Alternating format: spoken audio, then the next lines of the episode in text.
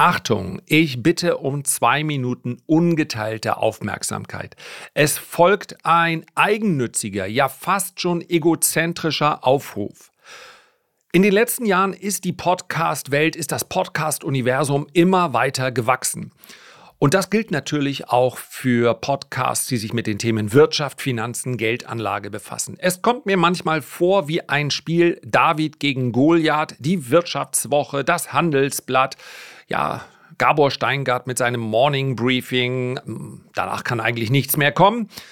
All diese Podcasts sind natürlich wunderbar und noch viele, viele mehr. Und zuerst einmal muss ich sagen, ich kann es kaum glauben, dass ich nach wie vor wenn ich mir die Top 3, 4 Podcasts anschaue, die in den Rankings immer ganz, ganz oben sind. Also nehmen wir mal die Erfolgsstory schlechthin, den Finanzfluss-Podcast. Zu Recht 4,7 Sterne bei zwei, über 2000 Bewertungen. Alles auf Aktien von der Weltredaktion. 4,3 Sterne bei über 1000 Bewertungen. Das Handelsblatt. 835 Bewertungen, 4,7 Sterne, auch vollkommen zurecht. Die acht Minuten, die nehme ich mir auch morgens Zeit. Und dann ist da noch der Altmeister Markus Koch, featured bei Handelsblatt, 1492 Bewertungen, 4,8 Sterne und alle davon vollkommen zurecht. Und dass ihr mir über 3000 Bewertungen gegeben habt bei 4,9 Sternen, Ach Gott, wenn ich nicht aus Norddeutschland käme, dann würde mich das wahrscheinlich zu Tränen rühren. Dafür kann ich mich nur bedanken. Allerdings, und jetzt kommt die Egozentrik ins Spiel. Allerdings sagen die Rankings, wie viele Bewertungen du hast und wie viele Sterne. Das ist alles Schnee von gestern. Du brauchst Abos. Die brauche ich tatsächlich nicht, weil es ja bei mir nach wie vor sich mehr oder weniger um ein, um ein Hobby handelt. Ja, ich überlege ja immer noch, wie ich diesen Podcast eines Tages mal monetarisiere, wie es so schön heißt. Aber mir wird da schon irgendwas mal einfallen. Bis dahin mache ich einfach so weiter. Aber ich freue mich natürlich, wenn ich in diesem Ranking vorne auftauche und wer sagt, das ist jetzt aber irgendwie, genau, ich habe es ja gesagt, es wird ein bisschen egoistisch. Das heißt, ich schaue da drauf und wenn ich dann sage, guck mal, den Verlag hast du aber zumindest heute mal hinter dir gelassen, dann sitze ich da auf dem Sofa und es bereitet mir eine diebische Freude. Und wenn ihr sagt, na hin und wieder wollen wir ihm diese Freude gerne mal gönnen, ja, dann drückt bitte auf Abonnieren dieses Kanals, wenn euch das gefällt. Ich bin ja für totale Konsequenz, wenn man sagt, nee, das ist nichts mehr, jetzt schweift er ja nur noch ab und es wird nur noch lang, ja, dann muss ich mit dem D-Abo auch leben und selbstverständlich auch, wenn mir jemand dann nur ein oder zwei Sterne gibt. So, das war's jetzt auch. Wenn ihr Lust habt, dann abonniert diesen Kanal und jetzt legen wir los. Vor einigen Wochen habe ich eine doch recht schockierende Studie vorgestellt, die besagt, dass Unternehmen, deren Aktienkurs einmal um mehr als 40 Prozent gefallen ist, sich oft gar nicht mehr im Kurs erholen. Es gab einige Nachfragen, die ich heute auch beantworten möchte, denn dieses Phänomen betrifft ganz bestimmte Aktien ganz besonders. Und man sollte natürlich wissen, ob man diese Aktien im Depot hat. Das werden wir klären. Und dann gibt es auch persönliche Konsequenzen. Denn mit Hilfe einiger Unterstützer konnte ich diese Studie bzw. diese, wir nennen es erstmal These, genauer unter die Lupe nehmen und musste dann am Ende zu dem Fazit gelangen, es ist Zeit zu handeln. Und wie ich handle, welche Konsequenzen ich ziehe, das werde ich euch selbstverständlich heute auch sagen. Legen wir los. So, vorab die kleine Entschuldigung. Es könnte heute im Hintergrund ein bisschen rumpeln. Vielleicht hört man auch so ein bisschen Radiogedudel. Bei mir auf dem Dach sind Dachdecker. Und irgendwie kam mir die Szenerie ein bisschen komisch vor, wenn ich jetzt rausliefe und hochschreien würde, könnt ihr mal bitte für eine Stunde ruhig sein. Ja, die würden mich natürlich entgeistert angucken. Warum, bitteschön? Wir stehen hier im Nieselregen bei drei Grad, frieren uns die Hände ab, während wir auf deinem Dach arbeiten. Warum sollen wir jetzt eine Stunde ruhig sein? Ach, der feine Herr nimmt seine Podcast-Folge unten auf bei einem Käffchen und angenehmen 22 Grad. Ja, dann werden wir selbstverständlich ein Stündchen hier auf dem Dach sitzen. Also, ich habe mir das so ausgemalt und habe ich gesagt, naja, dann rumpelt's halt im Hintergrund. Vielleicht ja auch nicht, aber das Radio ist schon relativ laut, was ich da höre. Und witzigerweise, obwohl ich einen Podcast aufnehme, dann guckt man nach oben Richtung Dach. Könnt ihr natürlich nicht sehen, maximal hören. Soll uns nicht weiter stören. Schockierende Statistik. Diese Aktie nicht mehr kaufen? Fragezeichen. So lautete die Podcast-Folge vom 24. Januar.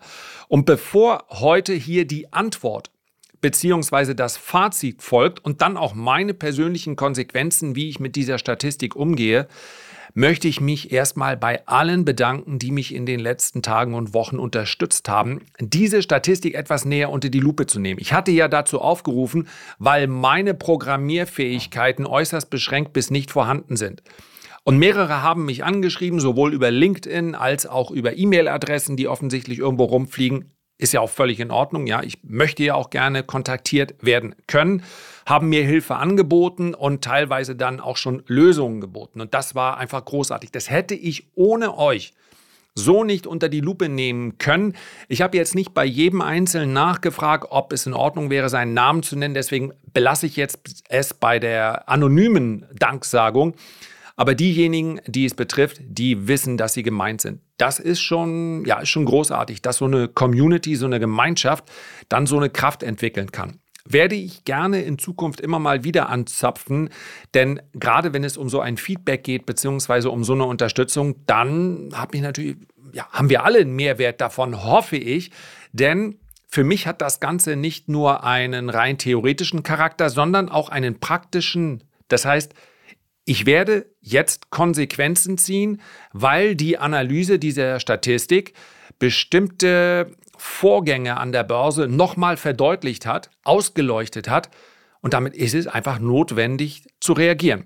Und wie das sein wird, das werde ich euch dann gleich erzählen möchte aber nur vorab darauf hinweisen, das ist nur meine persönliche Herangehensweise. Es gibt ganz, ganz viele Wege an der Börse erfolgreich zu sein, ultra spekulativ, ultra konservativ. Das hängt auch davon ab, wie viel Zeit man hat, welche Renditeerwartung man hat und, und, und. Es gibt nicht den einen Weg. Ansonsten wäre es ja auch langweilig. Also einen herzlichen Dank an alle Unterstützer. Und zuerst mal eine Präzisierung dieser Studie. Denn der ein oder andere hat sich gefragt, kommt das denn überhaupt hin? Und dann hat er selber mal nachgeguckt bei vielen, vielen Unternehmen und hat gesagt, okay, die sind 40 Prozent gefallen, guck dir doch nur mal den letzten Corona-Crash an, haben sich aber durchaus dann in der Folge wieder erholt. Und von daher muss man insofern präzisieren, und das kann man auch, das gibt diese Studie her, bei Unternehmen aus dem SP 500, also Large Caps. Das sind Unternehmen mit einer Marktkapitalisierung von 2 Milliarden bis nach oben offen. In der Regel Dollar, aber das spielt jetzt keine Rolle, ob nun Dollar oder Euro. Dann gibt es die sogenannten äh, Small Caps. Das ist eine Definitionsfrage. In der Regel wird es aber angesehen als eine Marktkapitalisierung oder Small Caps bezeichnet man als Small Caps bezeichnet man Unternehmen mit einer Marktkapitalisierung zwischen 0 und 500 Millionen. Und dementsprechend sind also Mid-Caps zwischen 500 Millionen und bis zu 2 Milliarden einzuordnen. Und man kann ganz klar sagen, wenn ein Unternehmen aus dem SP 500 um 40 Prozent oder mehr fällt, dann ist die Wahrscheinlichkeit, dass es im Anschluss eine Erholung gibt, die dann über diesen gesamten Kursverlust hinausgeht, deutlich größer als bei einem Midcap und bei einem Midcap wiederum ist sie viel, viel größer als bei einem Smallcap. Das ist natürlich auch nachvollziehbar, denn die Unternehmen, die dann im S&P 500 landen, gerade auf den ersten 10, 20, 30, 40, 50 Plätzen, die haben natürlich ein gewisses Gewicht, die haben eine gewisse Marktstellung, die haben häufig auch eine ganz andere finanzielle Ausstattung. Das heißt, die meisten davon sind tatsächlich auch profitabel. Dementsprechend werden sich diese Unternehmen aber im Kurs auch nicht mehr vervielfachen. Ja, das ist einfach eine, eine Apple-Aktie, wenn es perfekt läuft, dann ist es gut, dann wird sie in den nächsten Jahren im Schnitt ein, ein Wachstum aufweisen äh, in der Aktie, sage ich jetzt. Ja, das, das Unternehmenswachstum ist derzeit deutlich langsamer als 15 Prozent. Aber wenn Apple mit 15 Prozent im Durchschnitt wachsen könnte, was den Kurs betrifft, beziehungsweise die Marktkapitalisierung, dann wäre das ja immer noch doppelt so schnell wie der Gesamtmarkt im Durchschnitt. Meines Erachtens wird das wahrscheinlich nicht auf zehn Jahre möglich sein, aber selbst wenn, würde sich das Unternehmen eben nicht mehr vervielfachen. Und die Wahrscheinlichkeit ist natürlich bei einem Small Cap viel, viel größer, wenn dieser Small Cap zu einer Erfolgsstory wird. So. Der Untertitel der heutigen Folge, und das deutet vielleicht auch schon auf das Fazit hin, beziehungsweise auf die Konsequenz, die ich da ziehe für mich. Tech needs Timing. Ich wusste es irgendwie schon immer, ich habe es in zahlreichen Webinaren genauso geäußert und diese Statistik bestätigt es nochmal. Tech needs Timing.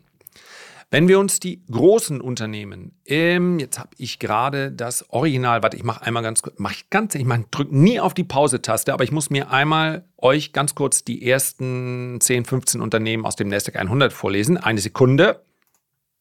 So, weiter geht's. Also, wir gucken uns die aktuell größten Unternehmen im Nasdaq 100 an und schauen, welche Aktien sind denn dort schon mal mehr als 40 Prozent gefallen. Das sind beinahe alle. Eine Apple, Microsoft, Amazon, Nvidia, Tesla, Alphabet, ehemals Google, Meta. Alle mehr als 40 Prozent gefallen und im Anschluss wieder deutlich gestiegen. Bei PepsiCo, was macht die eigentlich im Nasdaq 100, bitteschön? Kann ich es nicht genau sagen. Broadcom, garantiert mehr gefallen. Costco, fragt man sich auch, wie die in den Nasdaq 100 kommen. Anyway, spielt keine Rolle. Ja, also gerade wir mit unserem DAX sollten mal nichts über die Zusammensetzung anderer Indizes sagen. Jetzt fällt also ein Unternehmen raus und Commerzbank rutscht rein dafür. Oh Mann, aber ist ein anderes Thema. Cisco, garantiert mehr als 40 Prozent gefallen. Ja, mehr als 90 Prozent gefallen beim Platzen der Dotcom-Blase. T-Mobile, mehr als 40 Prozent gefallen. Comcast, mehr als 40 Prozent gefallen. Adobe, mehr als 40 Also, ich müsste jetzt wirklich durchgehen, durchgehen. Alle von den ersten 20, 30, die sind alle mehr als 40 Prozent gefallen irgendwann und haben sich ja augenscheinlich in der Folge wieder erholt. Würde ich das gleiche Spiel jetzt machen mit einem äh, Blick auf den Russell 2000, das ist ein Index, in dem eher Mid- und Small Cap, eher Mid Caps nach der Definition auftauchen, dann wären es schon deutlich weniger Unternehmen. Entscheidend ist aber, der Blick auf die Indizes ist letztlich überhaupt nicht aussagekräftig. Denn wir müssen natürlich all die Unternehmen uns anschauen, die es nicht geschafft haben. Wer heute in den Top 10 oder auch in den Top 50 irgendeines Index auftaucht, der hat es ja augenscheinlich geschafft, sonst würde er da ja nicht auftauchen. Das heißt, wir müssten einen Schattenindex machen für die Unternehmen, die es alle nicht geschafft haben, denn die sind es ja, die dazu führen, dass diese Statistik so aussieht, wie sie aussieht. Und es ist eine Untertreibung wahrscheinlich, ja, ziemlich sicher sogar, wenn ich sage, dass auf eine Apple oder eine Microsoft 10, 20 oder 30 Unternehmen kommen, die es allesamt nicht geschafft haben. Und wenn ich sage nicht geschafft, dann sage ich, sie haben nicht überlebt. Wer erinnert sich noch an Blockbuster? Ist ein bisschen gemein, weil man sagt, naja, Blockbuster war ja mal groß, richtig? Aber Blockbuster für die älteren Zuhörer, die werden sich noch erinnern, dass man früher VHS Kassetten, ich glaube, Beta hat sich nie so richtig durchgesetzt, ne? VHS-Kassetten, man ist am Freitag in die Videothek gegangen, hat sich dann drei für den Preis von zwei geholt und, ach Gott, ich könnte jetzt so viele Geschichten über Videotheken erzählen, ja, während dann die, die 17-Jährigen sich da reinschmuggeln und mal hinter den Vorhang gucken. Ja, heute musst du nur noch irgendeine Adresse eingeben mit den vier Buchstaben und dann irgendwas hinten dran. Also, Videotheken war eine eigene Story. Äh, und Blockbuster hatte, glaube ich, die Möglichkeit, sich an Netflix zu beteiligen, aber lassen wir das, ja. Also Bertelsmann hatte auch die Möglichkeit, sich an Amazon äh, zu beteiligen. Beides ist nicht geschehen. Aber Bertelsmann gibt es noch. Also Blockbuster. Wer erinnert sich noch an Netscape? War mal der dominierende Browser. Wer erinnert sich noch an Iomega oder an Palm? Palm, ja, das, meine Güte, das waren wirklich Devices, die haben richtig viel äh, eine richtig ordentliche Stellung im Markt gehabt. Gibt es nicht mehr. SideQuest, Napster, Compaq, Boo.com, 3DFX, da werden sich die Gamer dran erinnern, Pets.com, GeoCities, Broadcast.com, Alta Vista, Suchmaschine, gibt es nicht mehr. TheGlobe.com war ein soziales Net Netzwerk. Und das war noch nicht mal so schlecht. Aber es war zu früh. Die Zeit war noch nicht reif für soziale Netzwerke. Gibt es nicht mehr. Gizmondo, eToys, klingelt da was? Oder wer erinnert sich noch an die schicken Handys von, äh, wir haben immer gesagt Vertu, aber ich glaube, es war ein britischer Hersteller, also werden sie wahrscheinlich Virtue oder sowas genannt haben. Ja, ich meine sogar Nokia, wer ein eigenes Beispiel war daran beteiligt. Luxushandys, das wäre eigentlich heute würde das vielleicht laufen. Ne? Aber du musst natürlich dein eigenes ähm, ja, Luxushandys, eigentlich, eigentlich sind ja iPhones Luxushandys. Also lassen wir das. Gibt's nicht mehr. Jawbone, erinnert sich noch jemand? Das sind nur eine Handvoll Unternehmen, die alle an der Börse mal Erfolg hatten, erfolgreiche IPOs zumindest, die es aber heute nicht mehr gibt. Und diese Liste ist endlos lang. Und genau darum geht es. Auf eine Apple kommt 10, 20 oder 30 Nicht-Apple. Und das sind dann nicht die weniger erfolgreichen Nummer 2 oder 3, sondern das sind die Unternehmen, die teilweise für mehr als eine Dekade bestehen, aber dann strategische Fehler begehen.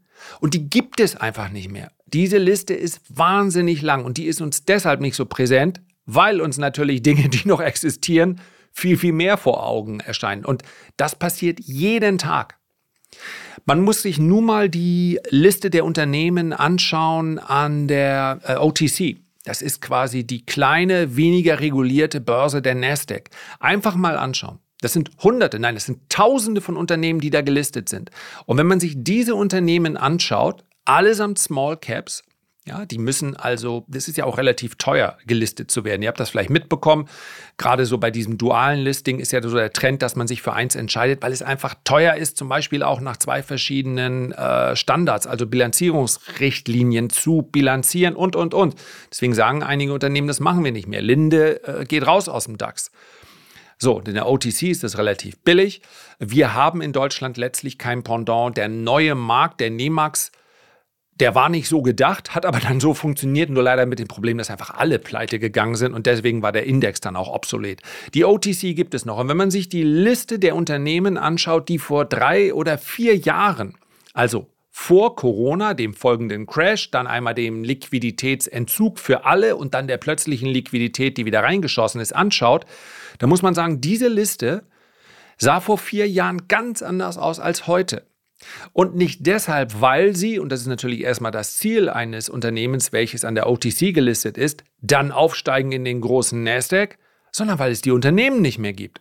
Das heißt, ein Jahr, in dem dann kein Kapital zur Verfügung stand, in dem die Liquidität ausgetrocknet ist, hat gereicht, um diesen Unternehmen, vielleicht war das ein oder andere Gute darunter, dann komplett die Grundlage zu entziehen. Und das meine ich damit.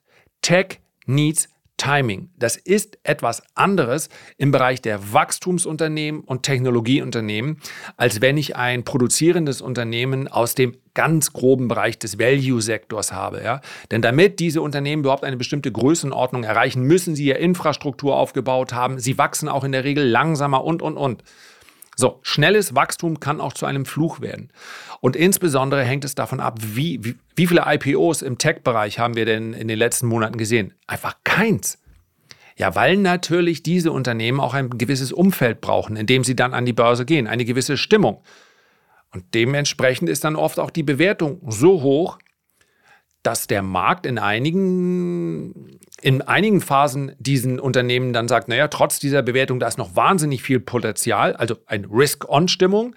Und in anderen Phasen sagt er, nope, damit wollen wir absolut nichts zu tun haben. Und das führt dann eben dazu, dass so ein ARC Innovation ETF, wenn man das so als Flaggschiff dieser Unternehmen betrachten will, dass der dann von hoch eben über 85 Prozent verliert und ja, alle anderen mehr oder weniger großen Investoren, die einen ähnlichen Plan hatten und sagten, sowas machen wir jetzt auch für den deutschen Markt oder den europäischen Markt, denen ging es dann auch nicht besser.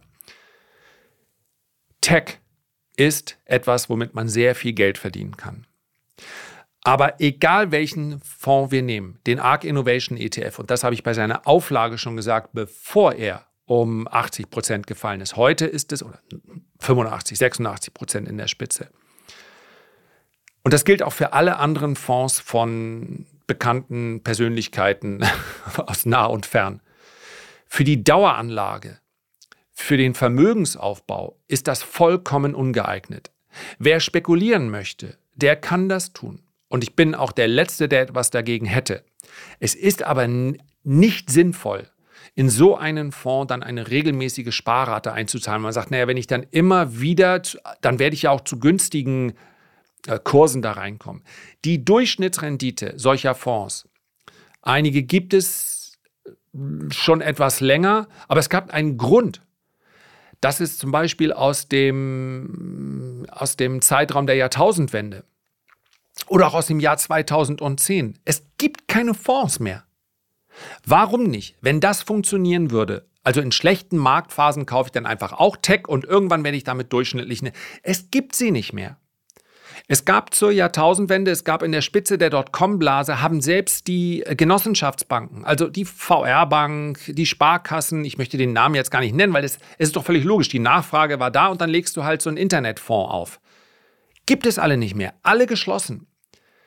Tech needs timing. Der Fondsmanager, für den ist es genauso schwer, die nächste Apple, die nächste Microsoft, die nächste Amazon, die nächste Meta zu finden. Es gelingt einfach nicht. Und das muss man akzeptieren. Es gelingt auch nicht mit perfektem Research. Man muss dann fast sagen, die Wahrscheinlichkeit, dass man einen oder eines der Top-Unternehmen der nächsten zehn Jahre hat, darum geht es ja. Die Top-Unternehmen von heute habe ich gerade vorgelesen. Aber wenn ich Kurs vervielfache, wenn ich 1000 Prozent, 1500 Prozent haben will, dann muss ich ja heute das kleine Unternehmen kennen, was in zehn Jahren dort sein wird. Und das ist offensichtlich eine wahnsinnig schwere Disziplin. Es ist in keiner Dekade gelungen. Und das muss man einfach zur Kenntnis nehmen.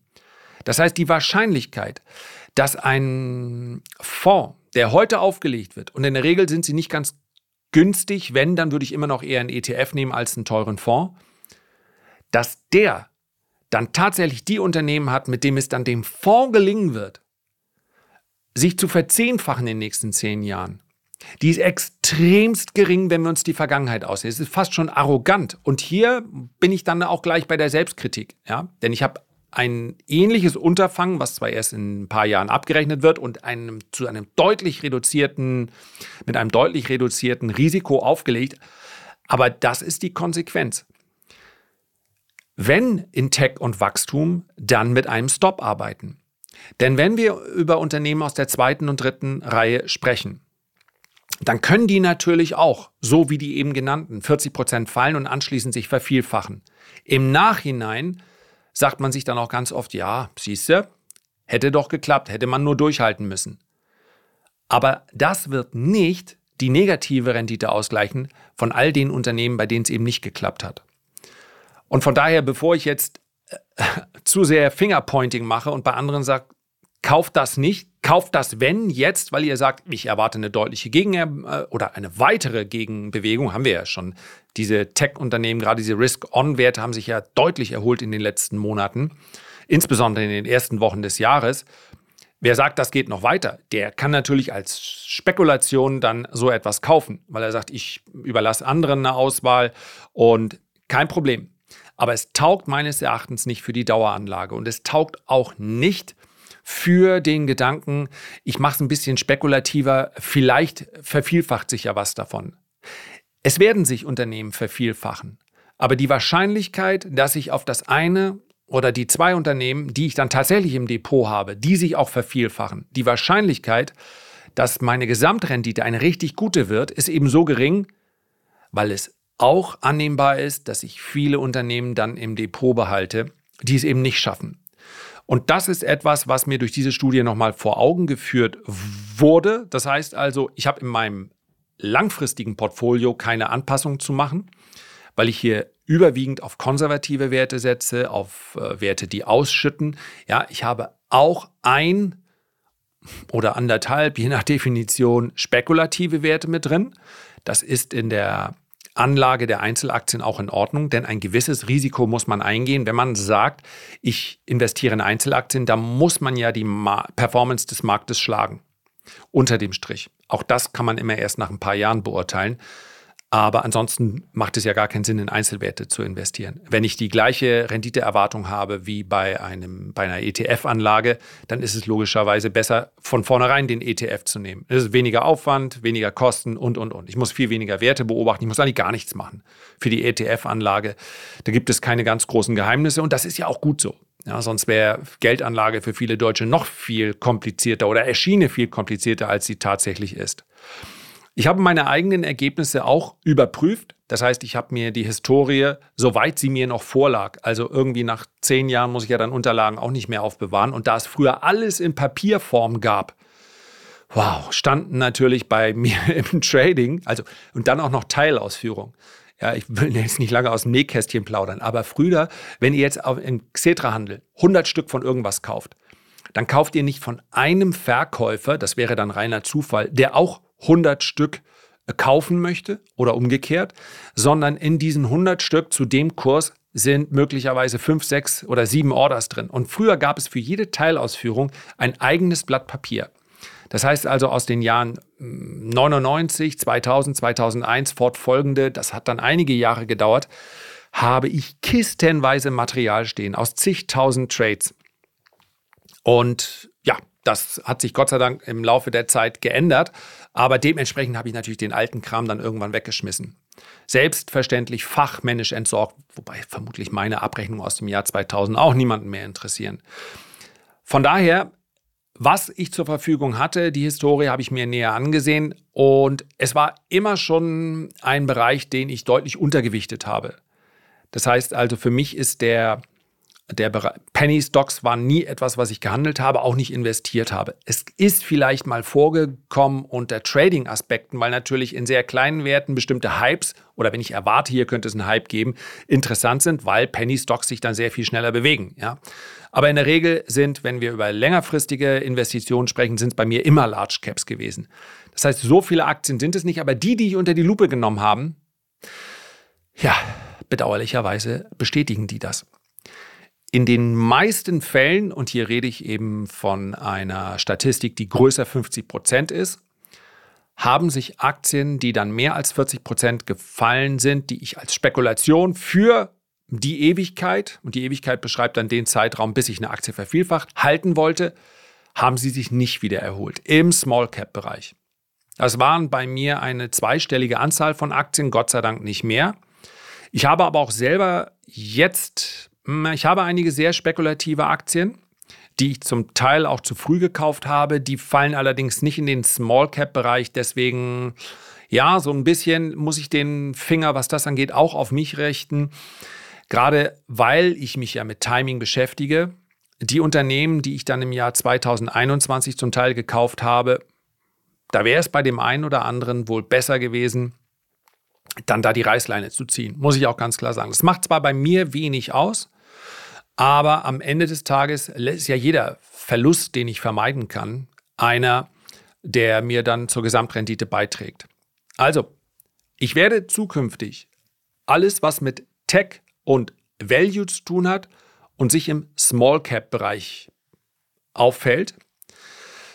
Dazu zähle ich im Übrigen auch, wenn man auf irgendwelche interessanten Pharma-Stories setzt. Also beim Small Cap-Bereich mache ich dann unter dem Strich keine, keine Unterscheidung der Unternehmen. Ja, also nicht nur Tech, werde ich immer mit Stops arbeiten.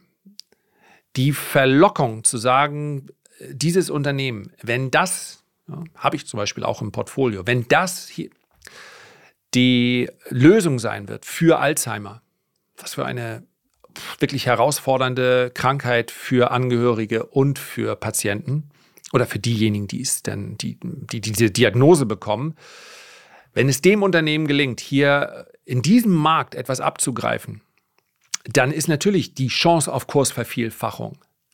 Aber es ist eben nicht das einzige Unternehmen. Und von daher für mich 40 Prozent finde ich ganz passend.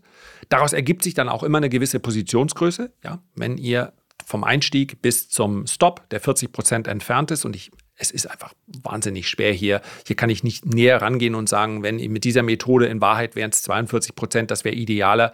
Also so überoptimieren möchte ich diese Statistik gar nicht.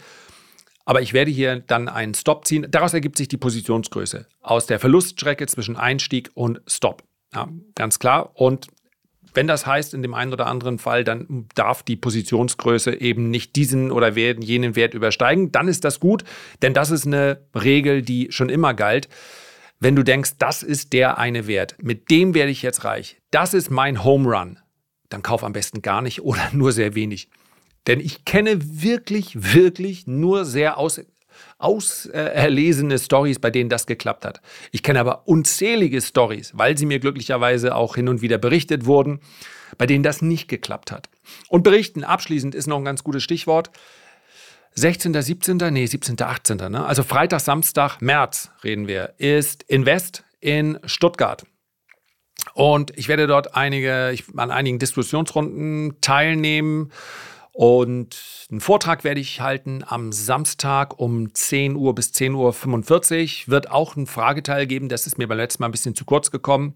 Äh, ich kriege den etwas oder den großen Saal, glaube 500 passen da rein. Beim letzten Mal standen dennoch Leute vor der Tür. Für mich natürlich ja, da waren wir ja am Anfang heute, äh, ein Streicheln meines Egos, aber für diejenigen, die draußen standen, doof. Also der Saal wird etwas äh, größer sein diesmal. Wer Lust hat, vorbeizukommen, der macht das. Und in die Beschreibung der heutigen Podcast-Folge packe ich mal den Link rein, wie man zu einer Freikarte kommt. Da muss man dann meinen Code eingeben, ist aber genau dort beschrieben. Äh, als ich es beim ersten Mal gemacht habe, bin ich gleich gescheitert. also genau lesen, was da steht. Und äh, ich allerdings habe ich dann nachgefragt, ich brauche ja auch gar keine Freikarte. Ich darf ja, ich darf ja so rein. Aber alle anderen auch, also du auch, wenn du hier diese unten den Code benutzt. Und Freikarte ist ja immer besser als bezahlen, damit wir die Kosten im Griff haben. So, habe ich noch irgendwas vergessen? Das ist schon etwas, diese Studie, die mich zum Nachdenken gebracht hat. Und ich habe mich gerade so ein bisschen auf die Suche begeben, noch weitere Studien dieser Art aus der gleichen Feder zu bekommen. Letztlich können wir anhand unseres Eigenhandels, anhand unseres eigenen Handels, ja, nicht den Eigenhandel, am ehesten erkennen, wo bei uns die Fehler liegen in der Performance. Ich habe es, glaube ich, hier an dieser Stelle schon mal erläutert. Ich habe das erste Jahr, in dem ich den Index gehandelt habe, habe ich überwiegend Short gehandelt. Und dann gucke ich am Ende des Jahres auf den Index und der ist überwiegend gestiegen. Der Fehler war jetzt relativ leicht zu finden. Also, wenn ich, wenn meine Stimmung immer zu gut ist und ich dann denke, ich bin quasi mein eigener Counterpart und sage, hau, das kann alles nicht gut gehen. Also, das kann alles nicht gut gehen, ist halt keine besonders fundierte Analyse. Und das habe ich dann glücklicherweise relativ früh erkannt, dass ich eine Neigung dazu habe, einen Trend immer in Frage zu stellen. Es lohnt also, sich das anzuschauen, was man in den letzten Jahren so gemacht hat. Das ist nicht immer der allergrößte Spaß, aber im Leben wie an der Börse gilt hin und wieder ein bisschen reflektieren. Schaden tut's nicht. Heute kommt's ganz, ganz dicke. Also zum Schluss nochmal die Erinnerung. Wer Lust hat, der hinterlässt gerne ein Abo beziehungsweise einen Kommentar oder Sternchen. Aber am wichtigsten ist doch, dass wir uns beim nächsten Mal gesund und munter wieder hören. Bis dahin alles Gute. Liebe Grüße, euer Lars.